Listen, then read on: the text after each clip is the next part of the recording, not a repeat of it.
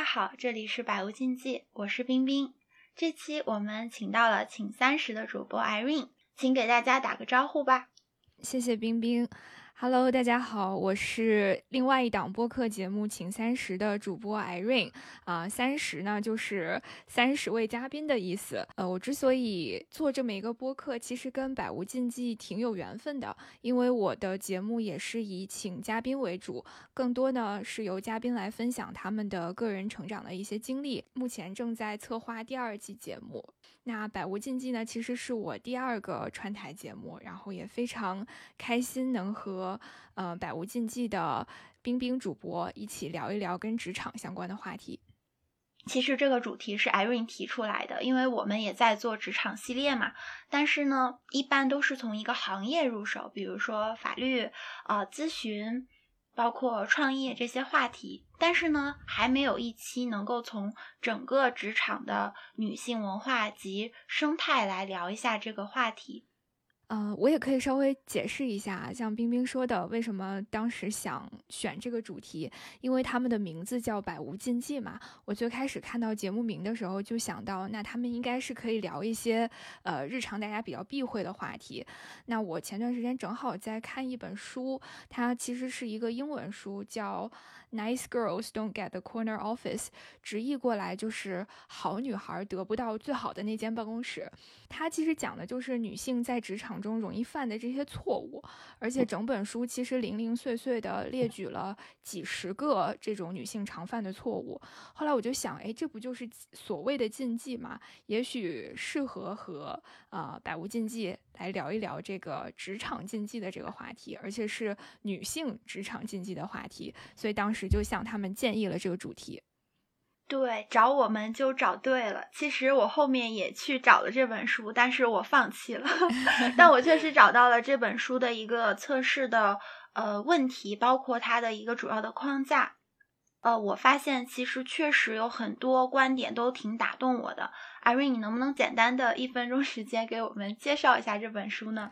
好的，好的，我先得承认一下啊，因为这本书我也没有完全读完，而且它的整个写作的结构目的就不是为了让你逐字逐句，就是从封面读到封底的那种书。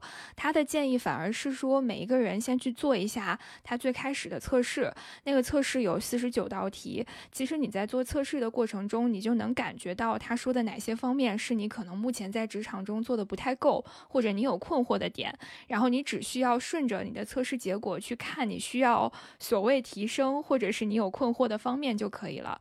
啊，他书的写作结构呢，其实是把女性在职场中分为了七个常见的这种行为和现象吧。啊，它是分为职业观念、行为举止、思考模式、自我营销、说话方式。穿着打扮，还有回应别人，这里面呢，我们碰了一下，觉得可能值得聊一聊的是职场观念，还有呃行为举止，再加上穿着打扮这三个方面。所以接下来我是挺想和冰冰去针对这几个方面，具体聊一聊我们自己在职场中碰到过的一些事情。那 Irene，我们这样吧，在进入正式的内容之前，我们先简单的跟大家介绍一下自己的职场经历。嗯，好呀，我先来。啊，我目前呢是处于创业阶段，然后之前的实习和工作呢一直都是在金融行业，有银行、券商和公募基金、私募基金等等。我主要的工作内容一般是写研究报告。嗯，然后那 Irene 呢？呃，我跟冰冰在工作的某些内容上会有点像啊。我毕业以后一直做的是商业咨询和政府咨询这种，整体来说就都是偏调研和呃咨询这个行业内的。嗯，之前我做过政府项目，然后也做过医疗相关的项目。嗯，最近三到四年做的都是教育行业相关的项目，所以其实我也是一个 PPT 和呃文字报告的纺织女工。嗯，好的。那我觉得我们应该有挺多共同点的。其实我在看到你跟我之前聊过的提纲哈，我们是有提纲的。嗯，然后我当时非常的震惊，因为首先在职场观念上，Irene 提出了两个点，我全部都犯错了。第一个叫勇于承担责任，第二个是努力工作。嗯，听起来都特别自然。是的，我就特别想问问艾瑞，我做哪里做错了？呃，就比如说第一个吧，勇于承担责任。我其实刚进入职场的时候，我很唯唯诺诺，很多事情我是不敢出头的。所以我还特意告诉自己说，以后有什么任务出了纰漏，要主动跟领导坦白，说这件事情我哪里做的不好，然后下次你交给我，我一定会做好的。所以我其实是把勇于承担责任当成一个非常重要的职场原则去践行的。嗯，那艾瑞，你能不能帮我们先定位一下，就是书里面为什么讲这个是错的呢？嗯，其实刚才冰冰描述的这件事情啊，就是。做一件事儿，首先特别担心自己做错，然后马上就告诉自己说，如果我有哪儿做的不好的话，我要马上跟领导去承认错误。我觉得这个是哪怕。不管是初入职场还是已经有一定职场经验的人，都会特别容易出现的观念。但是书里面它其实介绍的是说，你在呃一个项目出了问题的时候，要首先想一想是不是你的原因，然后你再考虑你怎么去承担这个责任。他倒不是说马上建议大家甩锅啊，而是说你看看有没有客观的原因。比如说，如果你是像像我做咨询的，你可能就是一个项目里面。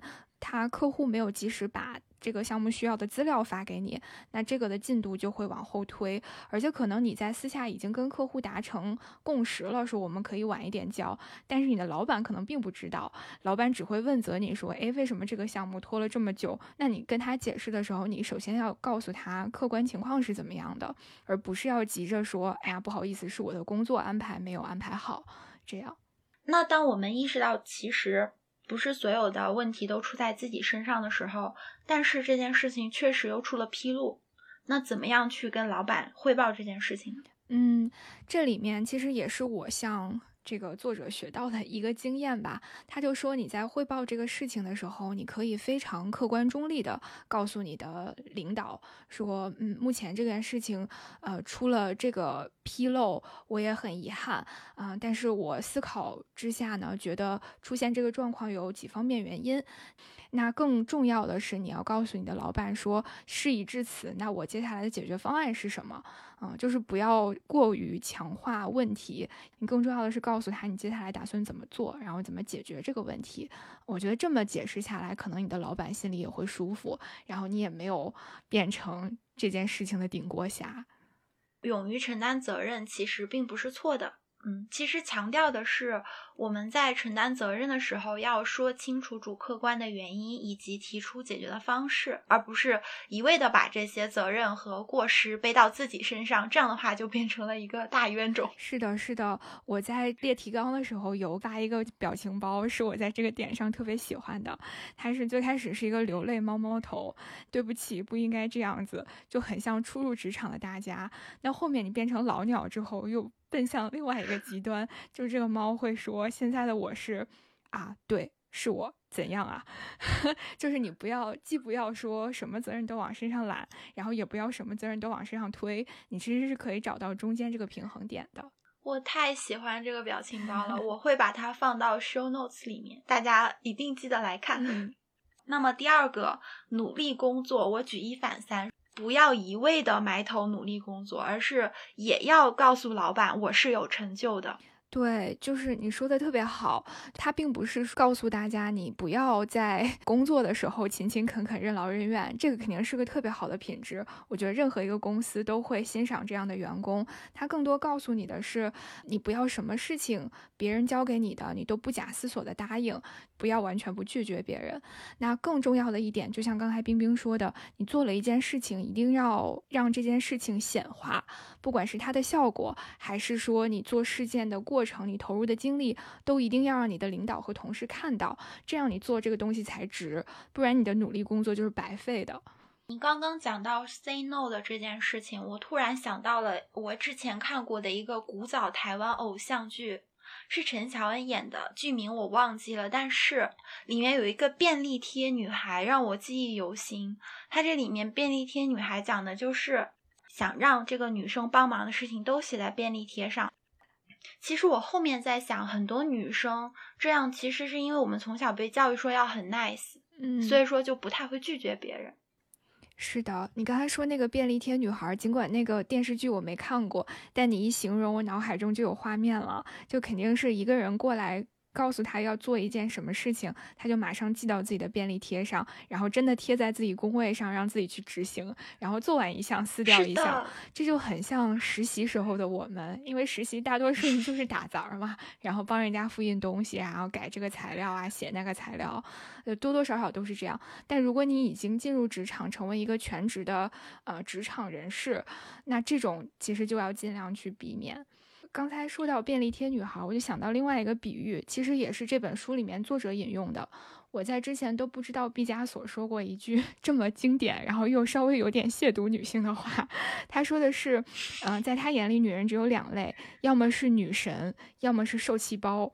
嗯，我来解释一下啊，他可能英文原话里面用的这个词是女神，用的就是 goddess，这个大家都知道，就直接对应女神嘛。然后“受气包”这个词是中文翻译过来稍微委婉一点的，它原来的英文用的是 doormats，就是大家可以想象你进门时候踏的那个脚垫儿，就是他会把女人 形容词形容成要么是女神，要么是脚垫儿，那你就可以想象那些是脚垫儿的女孩，她得多惨。就是从使用者的角度上来说，又好用又方便，但是如果。想象一下自己是那个垫儿的话，感觉就并不舒服了，对吧？又好用又又方便，而且大多数人都注意不到你，就直接从你身上跨过去了。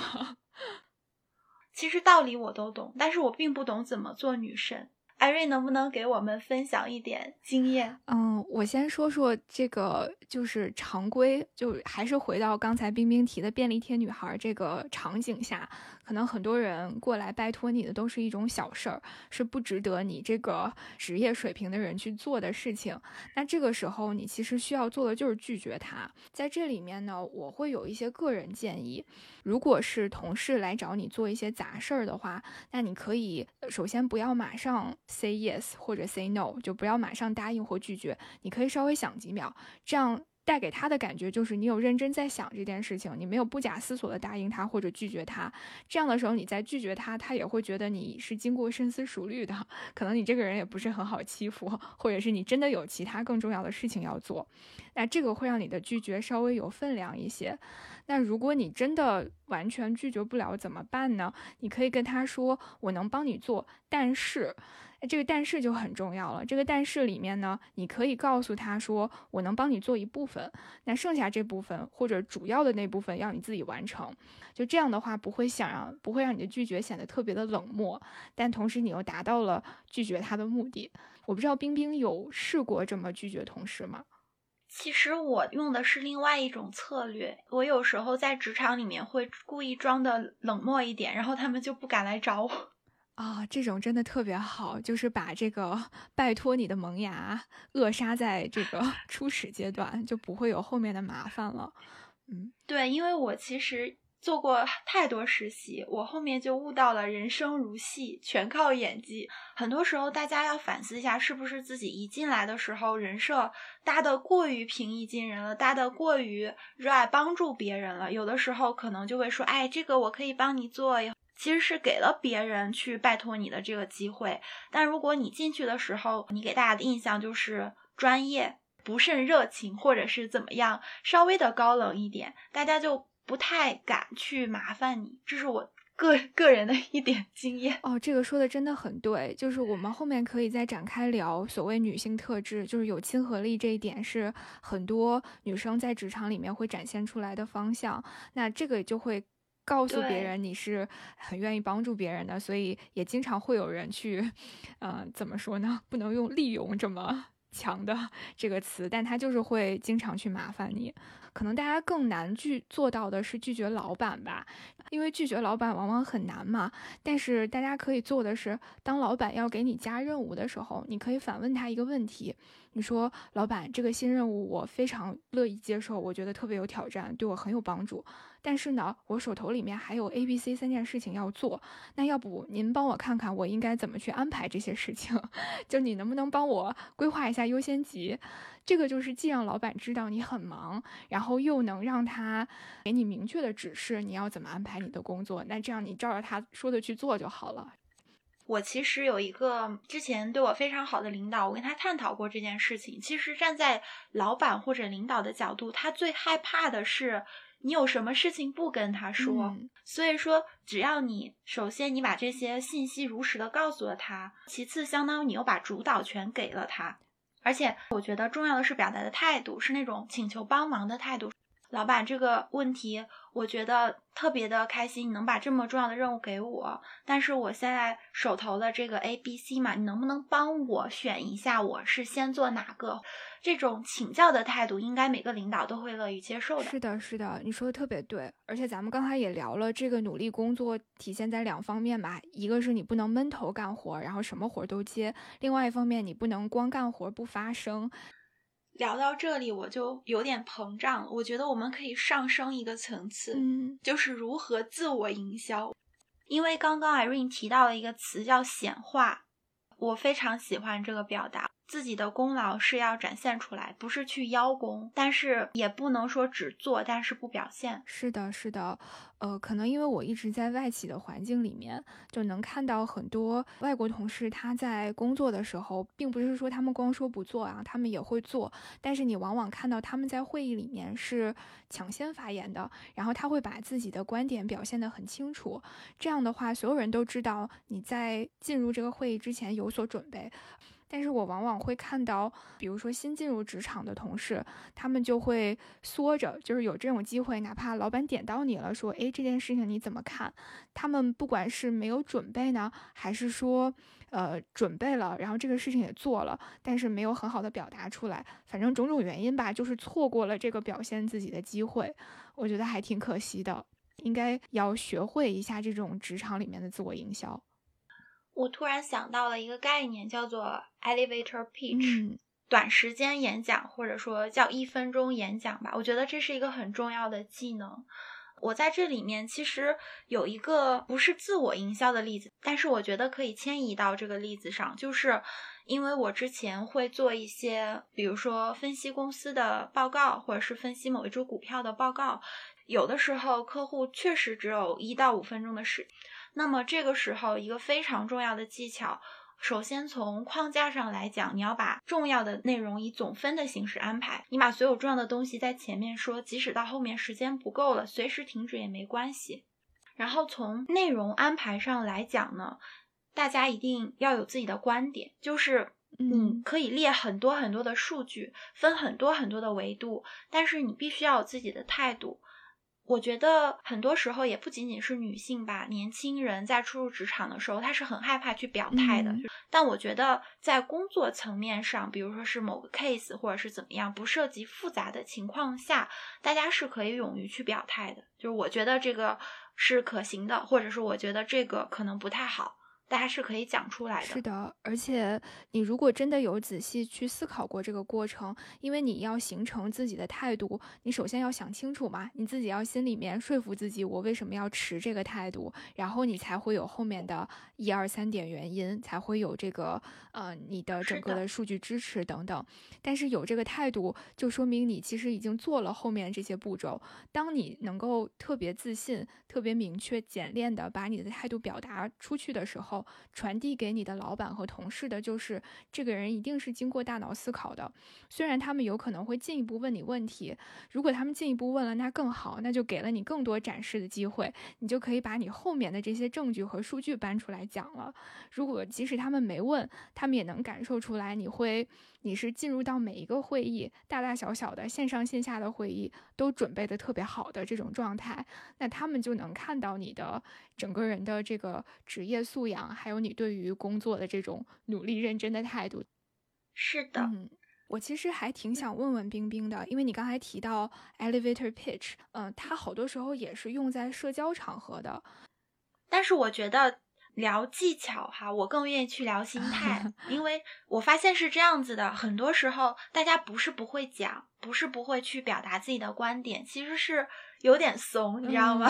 就比如说有一些行业的峰会啊，或者说是一些算是商务，但是又不那么正式的场合，大家是可以去交朋友的。但是这个时候，我经常看到的场景就是大家搞小团队，三五个人缩在一起。我发现各个场合都是这样子的，因为 Irene 是在咨询行业的嘛，我觉得咨询行业是在这方面应该是比较厉害的。你有没有自己的案例可以分享一下？我觉得其实，在疫情前还是有挺多机会去有一些这种工作上面的社交，就是这种派对啊，或者 networking，还有像刚才冰冰提到那种行业峰会，就你往往带着名片进到这个场合，发现大家都是三五个人一小堆儿在聊天儿。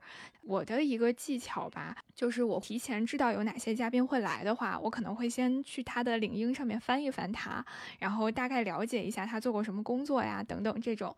当我在这个场合里面看到他的时候，我会先靠近他聊天的这个小组，我先听听他们聊什么。然后其实他们往往就是在聊天的过程中，发现有第三个人或者第四个人在听的时候，他们会主动让出一些身体的空间，这样你能。对对对，这样你能加进去，你就变成了这个小小圈儿的 一员。只是这个时候你还没机会发言，但是你可以顺着他们在聊的这个东西，你可以稍微插插话，然后或者是。他们聊的什么东西你没听懂，你可以问个问题等等，这样你就自然的融入了这个对话过程中。然后等这个对话差不多了的时候，你就可以主动跟你想聊的那个人说：“哎，某某先生、某某女士，我其实之前就有关注到你做的什么什么事情，然后我是谁，我为什么想要认识你，就可以说你的所谓一分钟演讲了。”我觉得这个是稍微自然一点融入这些社交场合的方式。我觉得 Irene 的例子讲的特别好，那我就简单的总结一下这部分的内容。我们还是要努力的工作，并且在出了事情的时候勇于承担自己的责任。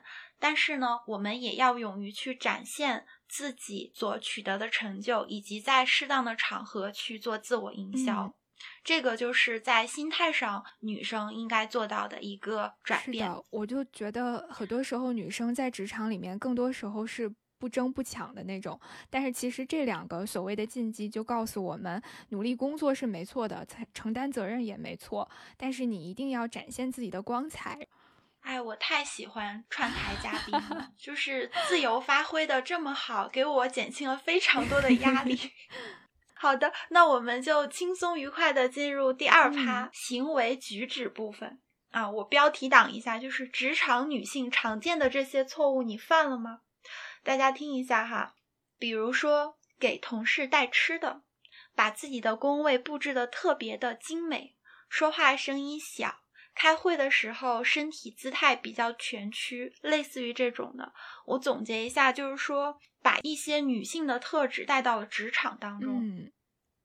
嗯其实这部分我是有一点疑惑的。我觉得女性特质带到职场当中，好像有时候也并不是一件坏事。为什么这个作者会说这个不太好呢？我先说刚才冰冰聊的前两点吧，就是大家可能 听到之后不会特别意外的，比如说给同事带吃的，还有布置工位这两点，我会发现，包括我自己啊，我也会把工位布置的，呃。不能说是特别可爱，但是也会有一些玩偶啊，然后会有我花花绿绿的杯子，然后也会有同事送的一些小礼物，会摆在桌面上。这个就让你觉得你的你的工位很温馨，就会让你有一种这是我第二个家的感觉。还有给同事带吃的这一点也是，至少我自己，我每年到大概圣诞节的时候，因为我会做雪花酥，我是会做好，然后会放到包装纸袋里面，真的包装好之后。然后拿到公司，我会给每个同事发的，就很夸张。所以当时我看到这两点的时候，我会觉得天呐，我是做的不对吗？看完这个作者的解释，我会明白为什么这两点是会让别人对你产生不够专业的印象的。因为这两件事情都是很女性化的，它会展示的是你很喜欢照顾别人，有一点母性光彩。但是这个时候往往就会弱化你在职场中这种专业，甚至是冷酷，就像刚才冰冰说的高冷的这种形象，让大家觉得，哎，这个人好。好容易亲近啊，那我有什么事儿是不是都可以找他帮忙？就回到了我们 上面那个话题，对，所以这一点是我后来看了之后能够认同到这个确实是会有一点禁忌的。我不知道冰冰你会布置工位吗？其实我的工位特别的特别，我跟大家描述一下，就是我的工位，如果你去看的话，你会觉得是一个中年男人的工位，为什么呢？就首先我金融行业嘛，然后我有时候要看盘，所以我有一个左边有一个特别大的显示器，然后中间是一个我的电脑，右边呢是我喝茶的茶盘。同时，我的桌面上没有任何的植物，因为我觉得办公的时候那个桌面清爽一点比较好。嗯，但是我也确实被人说过，说你一个小姑娘放茶碗，说这个是领导才能放，但是我并不管它，我觉得喝茶是每个人的自由。其实给同事带吃的我也会带，但是我一般都是会觉得我做错了事情，我要 给大家赔罪的时候才会带。而且你不会说刻意照顾到我这个吃的要要足够分发给某每一个人。就不会有这种想法。不是，我只带给自己喜欢的。你真的还挺特别的。其实这样是是对的，就是按作者的这个思维，这样是对的。因为如果你表现的和啊男同事还有其他的大领导一样的话，那大家看待你的方式就会更接近于那些人，而不是说以一个大姐姐、小妹妹，然后一个很有亲和力的同事的这种形象去看待你。我们刚刚还聊到说话声音，包括开会的姿态这件事情。我其实看到的时候，就是好像被雷击中了一样，因为这就是我本人。首先，我说话声音大家也能听到吗？我属于音量比较小的那种，就是不会跟人吵架。其次，我开会的时候，我一般都是会坐角落的角落。你觉得这样不好？我跟你特别像。首先，我先说声音这一点啊，就是大家从这个节目里也能听到，就冰冰是那种声音特别温柔的，而且听起来声音像小女孩。虽然说她本人其实非常有成熟女性的魅力。对，我是对对对，就是她声音是非常女女孩子的这种感觉。大家听我声音可能也会觉得，就你可能还挺难想象我是北方人的，因为我说话也多多少少是音量比较低，而且相对来说比较轻柔的。当然，嗓音的状态我们没法改变，嗯，但是其他时候，比如说你说话时的身体姿态，嗯，如果你说话时候整个人是蜷缩的，这一点我自己感觉特别明显。我在开会需要到我讲东西的当下，当我状态不好，或者是我对我讲的东西不是很有信心的时候，我就会把手放到桌子下面，那这个状态会强化我声音的这个弱势，就会让我的说话显说话声音显得更小。更不自信、不确定，所以我会觉得这个音量还有说话的姿态是会影响我表达出去的东西的。对，所以我后面其实有想一些解决办法，就是可能有点直接哈，但我说话的时候会盯着别人的眼睛看。对我也会的，就是日常的交往，我都会直勾勾的看着别人的眼睛。那你还有没有什么别的建议？就是假如说大家本来声音条件就是这样子。可能有的女生外形在比较娇小，那她如何去塑造自己在职场里面比较自信、坚定的这种形象呢？前段时间那个浪姐在播的时候，不是大家在热议于文文，她跟别人的坐姿都不一样嘛？就别的女孩可能是就是把腿并起来，很淑女的坐姿，然后要么就是翘一个二郎腿，但是也比较淑女的坐姿，然后于文文整个就是把腿岔开，就是很像地铁上面的壮汉的这种坐姿，我觉得。可能不是说建议大家，特别是娇小的女生，以这种方式来增强你的自信啊。但是多少你可以尝试在开会的时候，整个人坐的舒展一些。就如果你是拿电脑在开会的时候，你可以把电脑摆在自己面前，手搭在桌子上，放在电脑上，整个把背打开，然后核心收紧，这样你整个人就挺起来了。你可以试一试，这样说话的状态真的不一样。你说的这个我特别有共鸣。其实我还想讲一点。呃，也是我录播客以后吧，我发现女性的嘉宾都有一个习惯，基本上每个人都会有，不管是刚进职场的小透明，甚至是已经历经职场沧桑的大姐姐，大家在讲话的时候非常喜欢用程度副词，是的，是的，比如说可能、也许、maybe、大概、我觉得、其实吧，就是所有的这些词都会弱化表达。所以我其实，在后期的时候会剪掉。我觉得我们刚刚整个对话的过程中，应该用了无数次这些词。对，所以为了真实性，我觉得这期我就不剪，给大家听一下真实的这个语境状态。呃，如果是女性的话，你可以听一下，是不是从我们这样的表达中，会觉得我们对自己的观点不够自信？嗯，也可以找身边的男性朋友听一下，因为男生的反馈会更加的明显，他们。说话的习惯跟女生说话的习惯真的是不一样的，所以在交流的时候，我还是会呃用这种温和的方式，但是在一些会议上，我就会刻意训练自己，不说程度副词，不说可能，我就说这件事，我就是这么认为的。哪怕我错了，我错了，你可以骂我，对不对？但是我表达的时候，我是自信的。你说的这一点特别特别对。我可能日常做英文的报告比较多一点，但是一模一样，就是在英语里面也会有一堆这种程度副词和限定词供你使用。而当你面向客户在说这些话的时候，它不只会弱化你个人的专业度，也会弱化你的观点，这个就是很致命的一点。我的大老板也给过我这样的反馈，就是要尽量减少使用这些词。还有一个建议啊，就是刚才冰冰提到特别好，就是可以和身边的男同学多学一学，因为男生他们整体来讲音量会比较低沉，嗯，加上很多人说话的时候也呃语速慢，然后停顿多，这种的话，其实我们可以多学习一下。一方面呢，他也能给你多一些思考的时间，就让你说出来的每一每一个字都显得是经过深思熟虑且有分量的。然后还有就是你在观点和观点之间可以有一定的停顿，就不要害怕尴尬沉默的几秒钟，这几秒钟是能够引起听众注意的，能够把它吸引回到你在说的这个话题上面。嗯，那这样吧，我们俩也别光给大家提建议了，我们 下半部分尝试一下这样表达好不好？我先说一下，我要少说“然后”这个 词。让大家监督我看我说了多少个，然后到时候我知道有另外一些播客的后期剪辑给他们节目的主播提了一个建议，就是你在节目里面出现了多少然后和那么那个这些词出现一个扣一块钱，这样你在后期也可以少赚，也可以小赚一笔。那我就没办法了，因为是我自己说的，我自己又是后期，我觉得 这个属于是。无效 循环。总之，大家可以看一看我们在这期节目后面是不是有刻意去展现一下自己刚刚聊过的这些东西。好的，看我们有没有学以致用吧。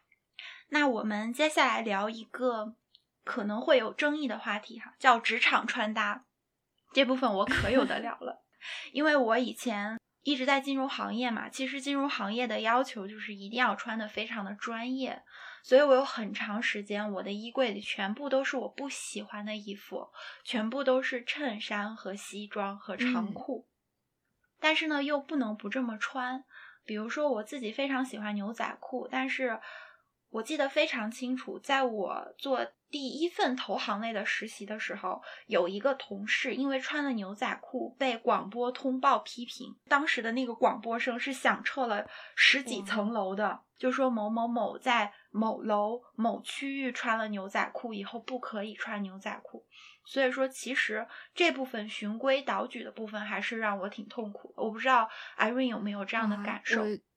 就是幸好我们最开始交代了自己的行业，我知道金融行业对于穿衣还是有很多的规则在里面的。我虽然是做咨询，但是都不是那种特别精英类的咨询，所以大家往往对于着装没有那么强烈的。嗯，比如说周一到周四，我们其实如果没有面对客户的项目的时候，呃，是可以穿 business casual 的，就是比较休闲的这种商务装，甚至有的同事穿 T 恤、穿牛仔裤也没有问题。特别是疫情以后都是线上会议，那你只要上身穿的还过得去就可以了，有没有裤子都可以。我比较幸运，还是没有这么多禁忌的，就至少不会到穿错衣服被广播批评这样。那所以我想问冰冰，嗯，既然你不喜欢这个规则，那是不是你也就也代表着你其实不太喜欢说特别规范的这种职场穿搭？就你并不会觉得穿衣打扮会影响你的专业度，或者影响别人对你的印象呢？我觉得。首先，客观上穿衣打扮是绝对会影响别人对我的印象的，因为在职场里面，职场是一个嗯系统嘛。那在这个系统里面，你要展现出某种特质，必须要按照系统规定的方式去行为表现。就好像之前有一个说法说，呃，你要穿成自己想要成为的职位的样子。而不是你现在的这个职位，大概就是说，即使只是初级分析师，但是你要有那个精英范儿，对吧？要穿的像呃项目经理或者是老板一样。其实我也有过这个阶段，但是我到后面会发现自己实际上是不喜欢这么循规蹈矩的，这就是我为什么 又自己出来创业嘛。但是我还是很认可他这个穿搭方式的。你刚才说要为你。想要的那份工作做好准备嘛，就是你的穿搭，你整个人的状态都应该是匹配比你现在的职位更高一层次的这种职位的人他们的行为表现的。如果我当天有比较重要的会议，不管是内部的还是面向客户的。我都需要通过早上给自己穿上一套职业一点的装束，然后带上相应的配饰，化好妆，来告诉我自己说，今天是一个重要的一天，我要把我的状态调整的特别好，我要向别人展现我最专业的方向。我会觉得，就是穿衣服这一点虽然比较小，但是能帮你调整到你很自信、很专业的那个状态，这个对我来说还挺重要的。其实刚刚 Irene 提到了一个关键词：专业。我觉得这个确实是可以指导职场穿衣规范的，因为其实职场穿衣确实有禁忌，不仅是金融行业，我觉得每个行业女生，特别是当你还没有到特别高的位置的时候，其实还是不要穿的特别性感。对对对，是的。呃，细化到规范上来说的话呢，穿裙子最好是要过膝盖的，最好不要穿特别厚底的、特别高的高跟鞋。就是 Irene 刚刚说的，你要穿的像个女总裁一样。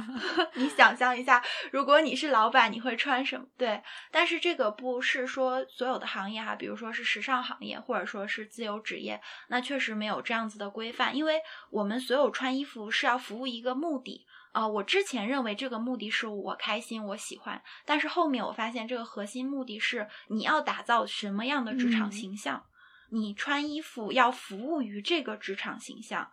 但是如果说你这个时候穿了一些不符合这个形象的衣服，可能会把别人对你的认知导向错误的方向。这个错误的方向可能是有点危险的。是的，是的，特别赞同。呃，我觉得就是很多时候我们每一个人都有。第一次见一个人，会从他的穿着打扮，甚至他的长相去给他下判断的这么一个倾向，这不是一个好倾向啊。但是我觉得每个人心里面默默的都会去做。那如果你想给别人展现的是一个很职业、很干练的形象，那你相应的就要往那个方向去打扮。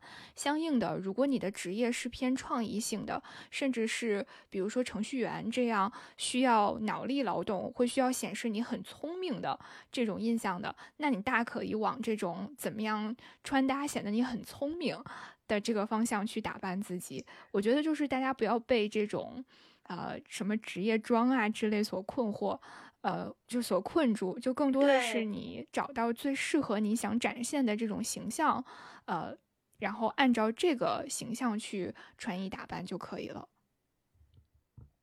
嗯，这让我想到一个比喻，大家可以把自己的职场想象成一个剧院的大舞台啊，在这个舞台，在你的世界里面，你就是主角，你要扮演一个什么样的角色，你就穿适合这个角色定位的衣服就好了。在这个角度上穿的话，你就是可以做到百无禁忌。是的，是的。其实聊到这里，我突然有一点逆反。就比如说，刚刚艾韵说自己喜欢做吃的，分给同事。我是很喜欢吃同事分给我的东西的，我觉得这没有错。包括虽然我自己不布置工位，我看到周围的呃姐姐妹妹们把工位布置的特别好看，我是看到心情会特别愉悦的。我觉得这个跟专业不专业没有关系，感觉也是有一点职场刻板印象的部分。那为什么没有这么一本书是卖给男生的呢？或者说，我很好奇这本书的作者是男生还是女生呢？艾瑞能不能给我们介绍一下？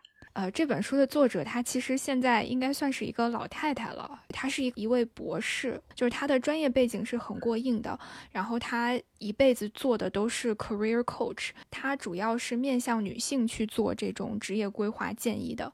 呃，刚才冰冰有一个点问的特别好，就是为什么这本书是写给女性的？嗯，我最开始买这个书，我其实心里面经历了这么一个过程。我是在小红书上第一次刷到这本书，当时我觉得这个标题就挺吸引我的。他说的是 “nice girls”，就是态度特别好的所谓的好女孩、乖乖女。然后又是一个跟职场相关的书，我就挺想买来看看的。我的判断就是，它一定讲的是女性怎么样在职场成功嘛。所以刚开始我一翻开来看到它是讲这这么多禁忌的，我心里也有点逆反。我会觉得，哇塞，我我们女生在职场已经这么不容易了，为什么还要注意这个注意那个？但是后来我就在想啊，为什么这本书经久不衰，应该算是很畅销的？我买的是再版的了，已经是。我就在想，可能是因为，呃，女性是比较擅长反思自己，然后也有这种自我提升需求的人。就所谓有需求才有市场嘛，肯定是因为有很多女性去找他咨询。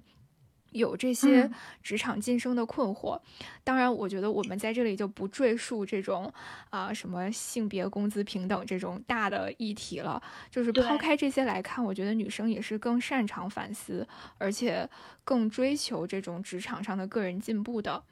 嗯，呃，所以我觉得擅长反思可能是这本书在女性市场有销路的原因之一。另外一点也是客观上吧，因为它的。呃，这个写作主体还是西方的那些女性，呃，大家都知道，就是大家妇女可以参与工作，都是工业革命以后的事儿了，所以在。工业革命以前的这么长时间，职场的规则早就被男性制定好了。那女性作为一个新进入职场的人，你更多一开始做的就是遵循这个规则去做事儿，所以就衍生出来了有些事情是过于女性化的，不符合市场规则的。比如说布置工位，然后比如说给大家买吃的这件事情，通常来讲就不是男性在过去的职场规则里面会做的。这是为啥这些特质被？拿来当做一个所谓的禁忌来谈，会说这个会影响女性的职业发展，显得不专业啊等等。我觉得是这么一个思路。嗯，所以说这个因为专业的标准是之前的人定的啊，所以说布置工位会让人觉得不专业。其实再回溯一下刚才聊到这个职场穿搭的时候，我就特别想讲一点，就是在日本的职场里面，曾经有一个阶段。应该包括现在嘛，也是要求女生要穿高跟鞋的，不穿高跟鞋是不礼貌的。嗯，这个就是明显你讲到的，就是因为女生工作的时间短，所以一开始会有这些规定嘛。包括美剧《广告狂人》里面，他们那个年代的女生是要穿，我刚刚说是要穿这个过膝的裙子，对吧？但是有一段时间他们是要穿非过膝的裙子，要穿丝袜和高跟鞋，对吧？但是现在来想，这个就很无理。这个习惯确实也延伸到了一些服务行业里面，但是我看到也有一些比较好的趋势，就是穿裤子的女生越来越多了。我觉得这是一件非常好的事情。是的，不止穿裤子的女生，穿瑜伽裤上班的女生越来越多了。我觉得真的是个非常非常棒的事情。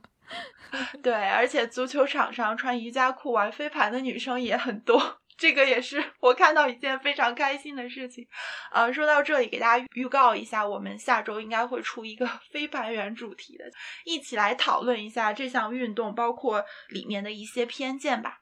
好的，我们回到正题，因为刚刚 Irene 有讲到这本书的出发点其实是跟女生擅长自我反思，以及女性在职场中真实遇到的一些困境有关，而且作者也是一个年长的女性。那我觉得，就是我们两个反思一下哈，是不是我们所带有的这些女性特质，确实是不适合职场，以及我们为什么会有这样子的特质？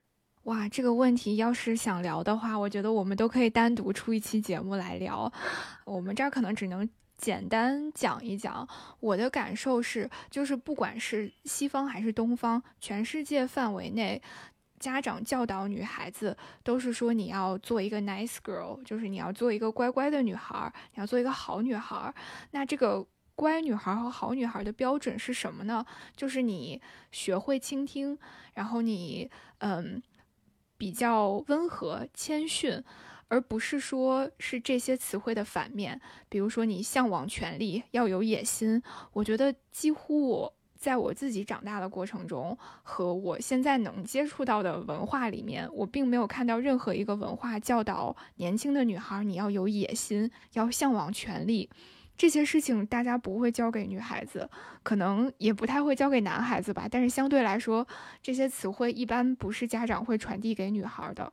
所以在这种环境下面长大的女孩子，我们自己还有我们身边的女孩，更多熟悉的这个思维路径就是我乖巧听话。这些特质是不太适合用在职场里的，或者说用在职场里你会吃亏的。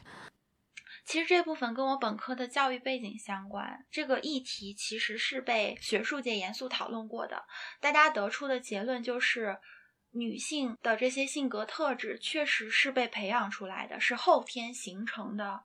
嗯，同时，Irene 刚刚讲到，不知道对男性是否是同样的，我可以很清楚的回答，不是同样的。社会养育男生跟女生是完全不一样，就像粉色和蓝色，鼓励男生打架，不鼓励女生打架，只鼓励女生过家家做新娘这种。呃，所以说，其实我们在这种环境下被培养了这么多年，这种不争不抢、照顾他人、温和友善，到了这个真实的职场、真实的成人世界的之后，确实是会受到很大的冲击。但是我觉得女生很大的一个优点就是我们确实善于反思，也善于调整。所以说，其实我看到职场上有很多女生已经走出了这个迷思。嗯，我觉得我想稍微 call back 一下，就是回顾一下我们之前聊到就毕加索的那个名言吧，所谓的名言，就他说女生只有女神和受气包两类。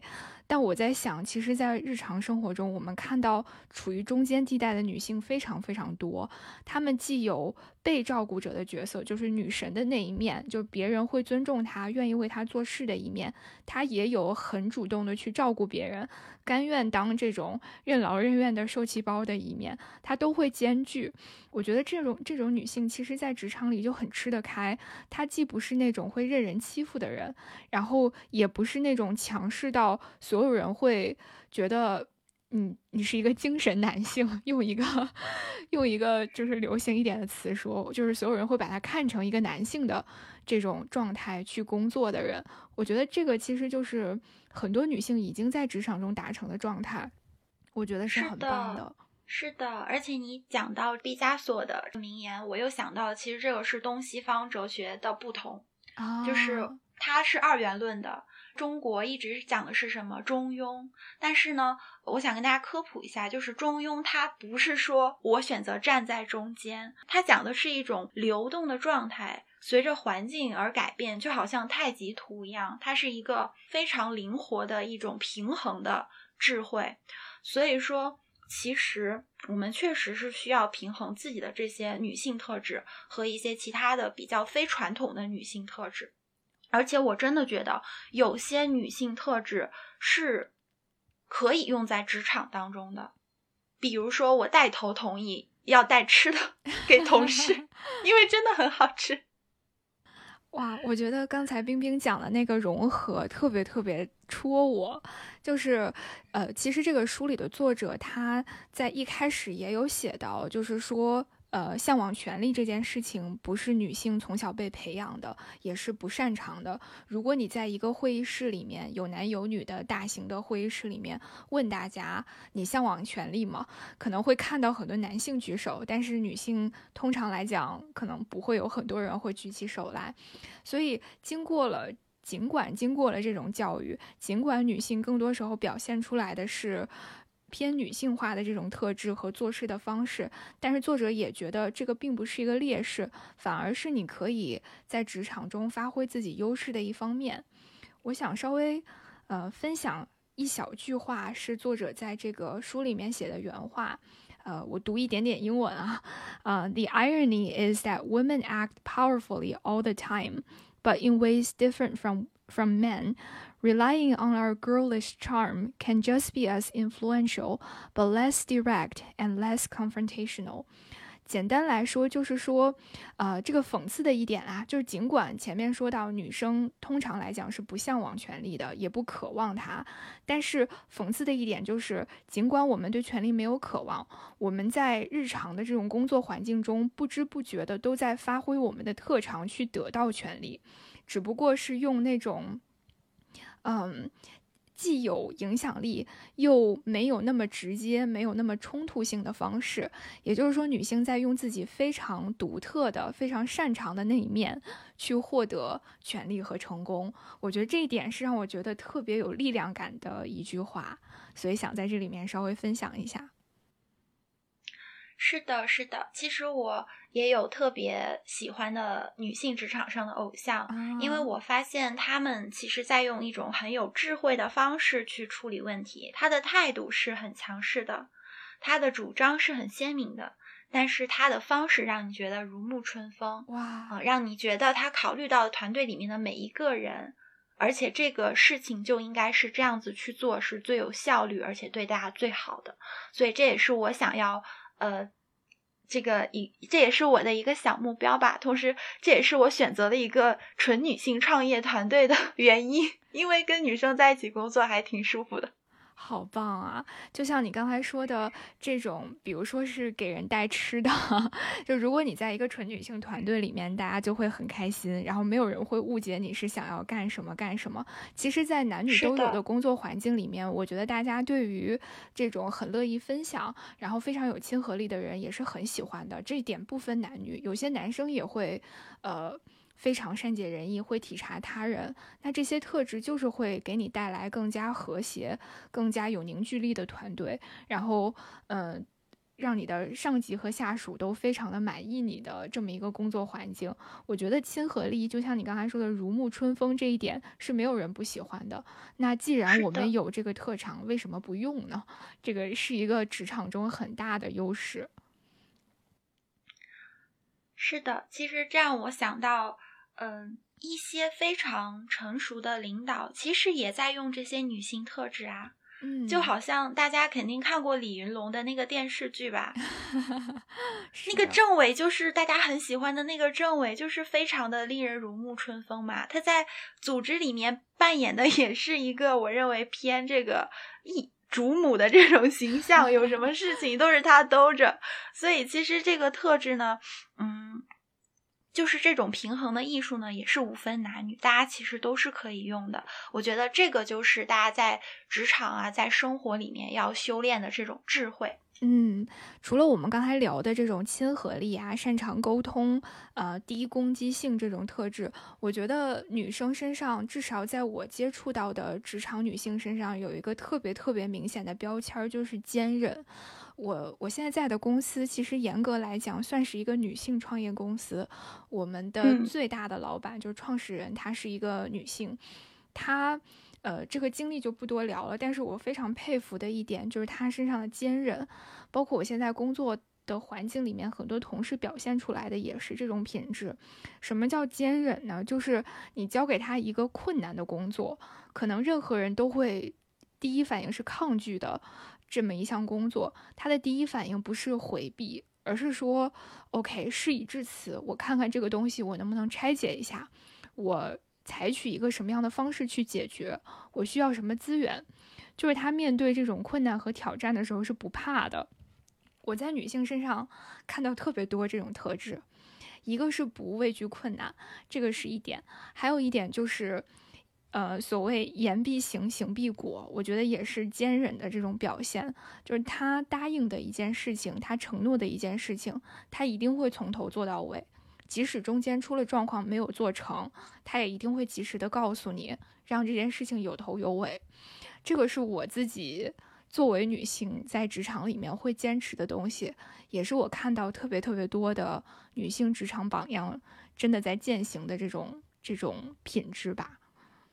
艾瑞说的这段话启发了我。嗯，我想到这本书的题目是“好女孩得不到最好的办公室”。其实之前大家会从职场禁忌的角度去讨论女性的话题，比如说我们不该做什么，我们不该做什么。但是我们其实可以以后从我们该做什么这个角度去讲，对吧？就像艾瑞说的，我们应该坚毅，我们应该自信，应该有逻辑。嗯。以后可以尝试写一本书，叫做《How to Get the Corner Office 》。我们可以给这个作者写个邮件，建议他下一本书把这些观点反过来。对，因为其实作者写这本书也体现了一个女性的思维，就是我们很多时候会害怕自己做错，对，所以我们会有非常多的禁忌，可能之前是一些很封建的，比如说女训。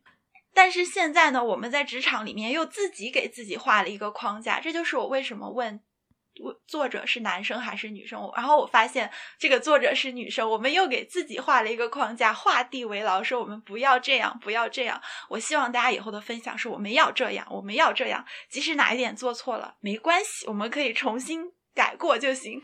太棒了，太棒了！我觉得这个总结也特别符合你们节目的调性，就是要突破这些所谓的禁忌嘛，就是不要回避，你直面冲。冲就好了。是的，是的，是的。因为其实我们做这个职场系列，也就是希望给大家提供这么一面镜子。我们从镜子里面既能看到别的人是怎么做的，也能反观自己，我自己是怎么做的，我应该用什么样的方式去走我自己的路。因为每个人的职场路径和发展路径都是不一样的嘛，所以说。呃，也是希望通过这些 有趣的故事吧，给大家提供一点参考。那 Irene，你在最后有没有想跟大家说的话呀？嗯，我们虽然以这个女性职场禁忌为主题做了一期节目，但是我能感觉到，呃，我也希望啊，就收听这期节目的听众朋友们都能听到，其实我们是在以是在以。帮女性赋能的角度去做这个节目的，就像冰冰总结的，如果说有朝一日我们聊的并不是你不能做什么，而是你应该做什么，你要争取什么。如果你向往权利，你该做一二三。这个可能是一个真的社会层面的转变和更多女性思想解放的 一个标志吧。我们虽然只是两档女性为主的播客，但是也希望以我们微弱的力量去给更多的女孩，还有包括男孩吧，进行这种赋能，然后让大家都成为更好的职场人，然后也是更好的自己。对，因为就像我们刚刚聊到的，好的特质其实是没有男女之分的，只是大家后面把它分成了男性特质和女性特质。是的，我们作为。